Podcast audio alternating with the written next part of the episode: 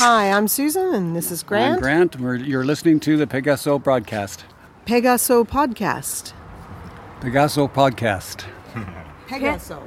Pegaso. Is it Pegaso or Pegaso? Pegaso Podcast. Expeditionen mit den Ohren. Auf pegasoreise.de. This is the Pegaso Podcast, the podcast about motorcycle and adventure traveling. We are Sonja and Claudio, and we are in England here. Yes, and that's because our episode is now in English, and we are sitting here together with Grant and Susan Johnson. And um, yes, we want to know what is the Horizons Unlimited meeting? Yeah, you are the, the founders of Horizons Unlimited, right? Yes. Horizons Unlimited is a, is a different kind of event in that it's based around the website and adventure travel. There's a lot of events that are just let's have a motorcycle rally and get together and talk about travel and stuff. But these are people that are connected already through this meeting and other meetings. We have 18 meetings around the world this year, and many of the people that are here have met other travelers that are here at other meetings in Thailand, Australia, Germany, many other places around the world. Um, so the difference is that they are already connected through the, the Horizons website, which is And the bulletin board. and the bulletin board, the hub, hub. um, which has 100,000 pages on it. So there's an enormous amount of information there. So people get on and they add in what they know and what they've learned over their travels, and the new people come along and read about inspiring adventures that other people have had and say, oh, I could do that, and off they go. And then they have a, a wonderful adventure, they come back, and they pass on what they've learned at one of our meetings. Hmm. We had a traveler do come to one of our meetings many years ago, and he said, "Oh, I got to do this. This sounds just absolutely wonderful. I got to do it." And he went around the world, came back, hmm. and gave his first presentation of his entire life at a Horizons meeting. Mm-hmm. And at the end of it, he was just absolutely amazed and said, "You know, that hmm. was the most amazing thing. I came, I learned, I went, I did it." Had an amazing adventure hmm. and came back, and now hopefully I've inspired somebody else to have an amazing adventure too. Hmm. And the really neat part of the whole thing is, two years later he was married, and a year later they had a baby, and then they got in a four-wheel drive and went to Africa. So he's a real traveler now. So if you want to marry somebody and find a perfect person to ride on, go to Horizons Unlimited. There's absolutely, absolutely true. Um, and you can. We, we have a lot of people who've met at Horizons events or through the, the site. Um, we even have one of the forums on the hub is called Travelers Seeking Travelers, and so it doesn't have to be couples, but you know anyone who wants to go somewhere but maybe doesn't have anyone that they can go with and they'd like to travel together. Uh, so some good close relationships. In fact, there's people here that you know you can talk to th- this weekend that have met that way and and uh, travel together. And frankly, if you can travel together for a long time, your relationship is probably going to be pretty strong um, because traveling together, you're you know close for long periods of time, and it, it, if you if you have issues, the issues will be very uh, apparent very quickly in the relationship. yes. We also made a, a three uh, months journey through Brazil, and after that we married. yes, but uh, because we said if he uh, stands through this, uh, then it's okay, we can marry. Take anything. You can do anything. Yes. okay, but mainly this meeting is uh, people, travelers uh, come together. They they have uh, bring their tents. They can can uh, sleep here. Uh, it's four days, and you have a full program, right? Oh, yes. There's over 80 presentations the last time I checked, uh, from starting from Friday, or, no, it's Thursday. Thursday. It was Thursday, Thursday noon, I think. Thursday morning we started, and there are five presentation rooms, and all five presentation rooms are booked solid right through till Sunday afternoon. So if, no matter what you want to know, it's available here. Hmm. You could think of this as being like a, a conference or a convention for hmm. motorcycle travelers. So, wh- if you work, t- sometimes people work in jobs where they go to to take a conference or get together, and that's what this is. It's not really a rally. It's it's hmm. more like a conference and you know, people getting together and, and sharing information. So, lots of content. That that's the key thing. We don't have a lot of entertainment. You know, there's not like There's no bands. there's band. no there's no there's no script stripping, you know, or, or contests, you know, with that involve taking your clothes off or any of those things. We've been in the Netherlands. We know what some of the the uh, Dutch the Dutch motorcycle travelers do, but it's all about sharing information and making connections with people uh, that, as you say, you know, you might meet who knows where, um, maybe in South America or somewhere somewhere else. Yes, and there are so so many different aspects of it. If I look at this program, I say, oh, it's so many different themes. It's amazing, and I think it's the same with the bulletin board. It's also the same.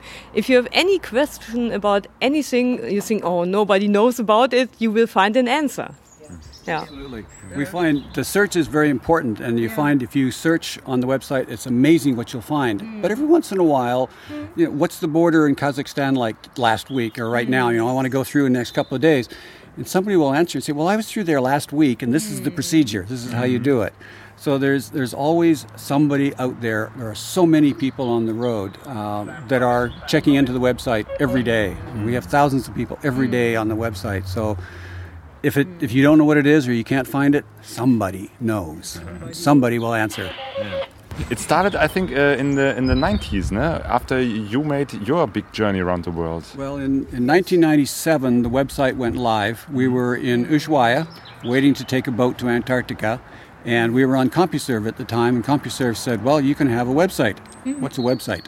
Yes. Oh, okay. So I figured out what a website was, put a mm-hmm. website up, and by the time we got back from Antarctica, we already had email people asking us how to do mm-hmm. Africa.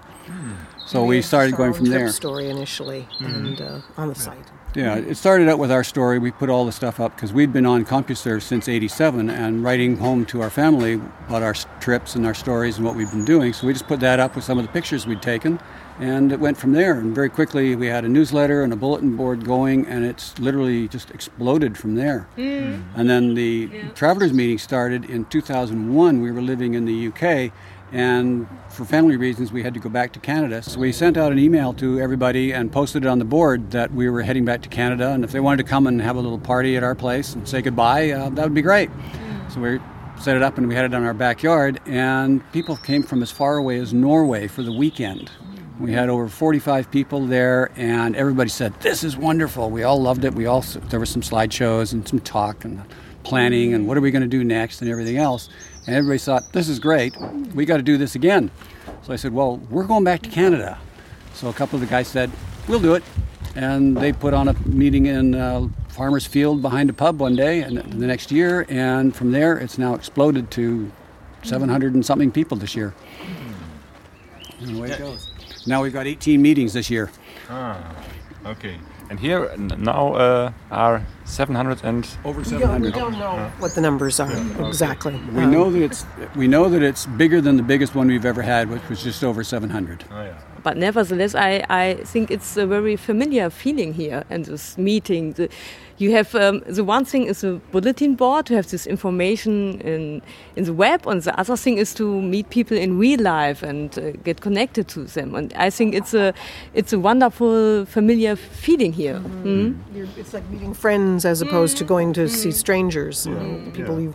It's like, oh wow, I didn't Yeah. know what you looked like. You know, but I've talked to you, and you know we've had conversations, and so yeah, it does feel like a, we like to think of it as a family, and we also uh, we somebody that used the term uh, in California the, uh, the first year. She said, I feel like I've found my tribe. you know, because because your ordinary friends and family don't really appreciate the fact that you think you want to travel on a motorcycle, right?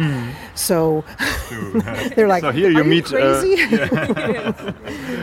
here you c- can meet people who don't think you are crazy. exactly, and they'll Encourage you. encourage you and think, oh, of course you can do that. We we did that, and you can too. That's the, that's the message we try to get across to people: is if we can do it, so can you.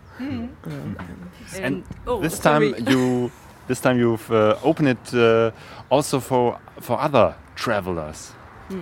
Yes, we um, we have. Obviously, there's people uh, traveling on bicycles. There's people traveling on four wheel drives. Uh, We've kind of decided that to some extent, if the venue supports having you know bigger vehicles or whatever, uh, we want to encourage travelers. So, and to be honest, as you get older, sometimes you're not so interested in traveling on a motorcycle because you maybe don't want to camp or you need you know need other facilities, whatever. Um, so having a four wheel drive or a camper van or whatever uh, is a is a valid way to travel. We just want people to get out of their comfort zone and find you know a place and, and learn something about the other cultures and see the scenery and come back with a broader view of the world. Uh, so whether those people are on two wheels or three wheels or four wheels, uh, as we say, it's where they take you that counts.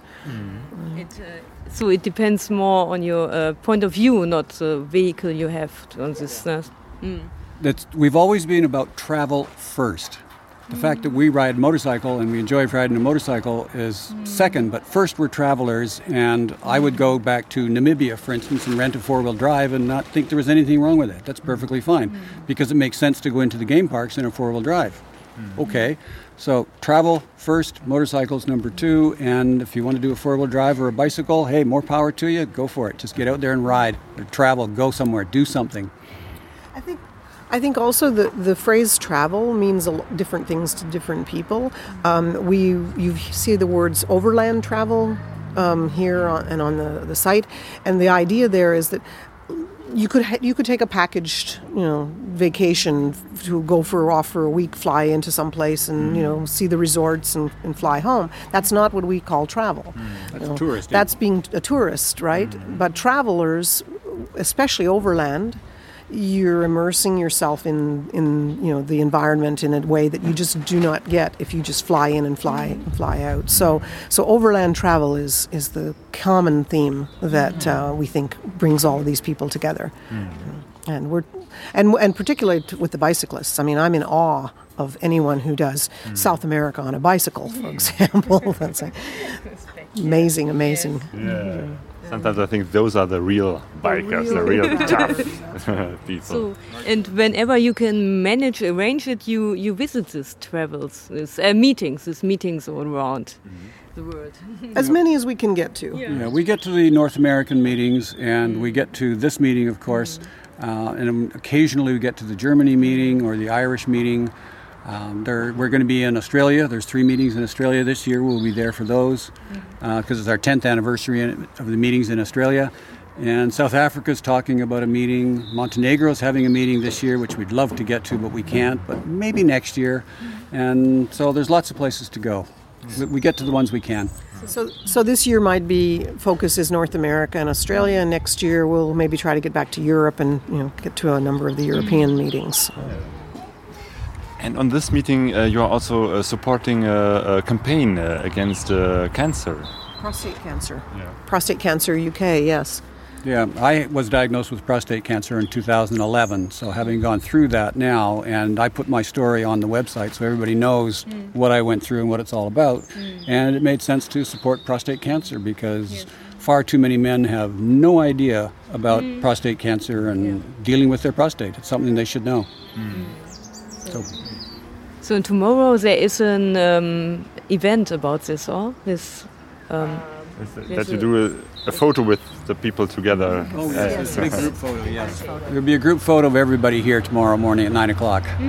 okay. So, that'll be good to see. we will be there. Okay, so thank you very much Thank for you. this interview.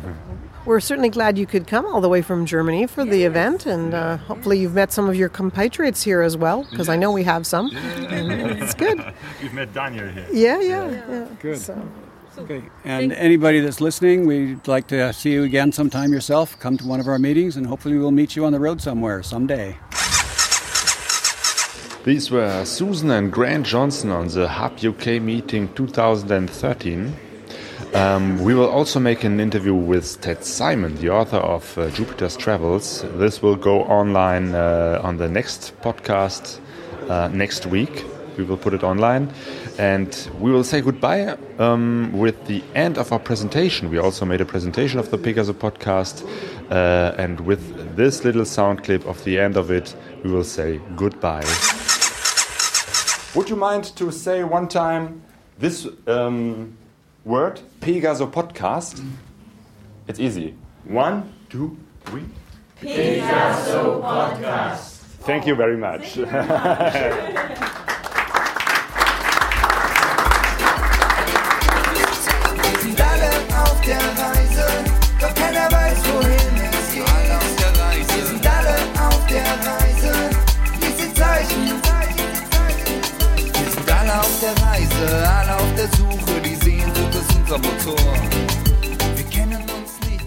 Pegaso Reise.de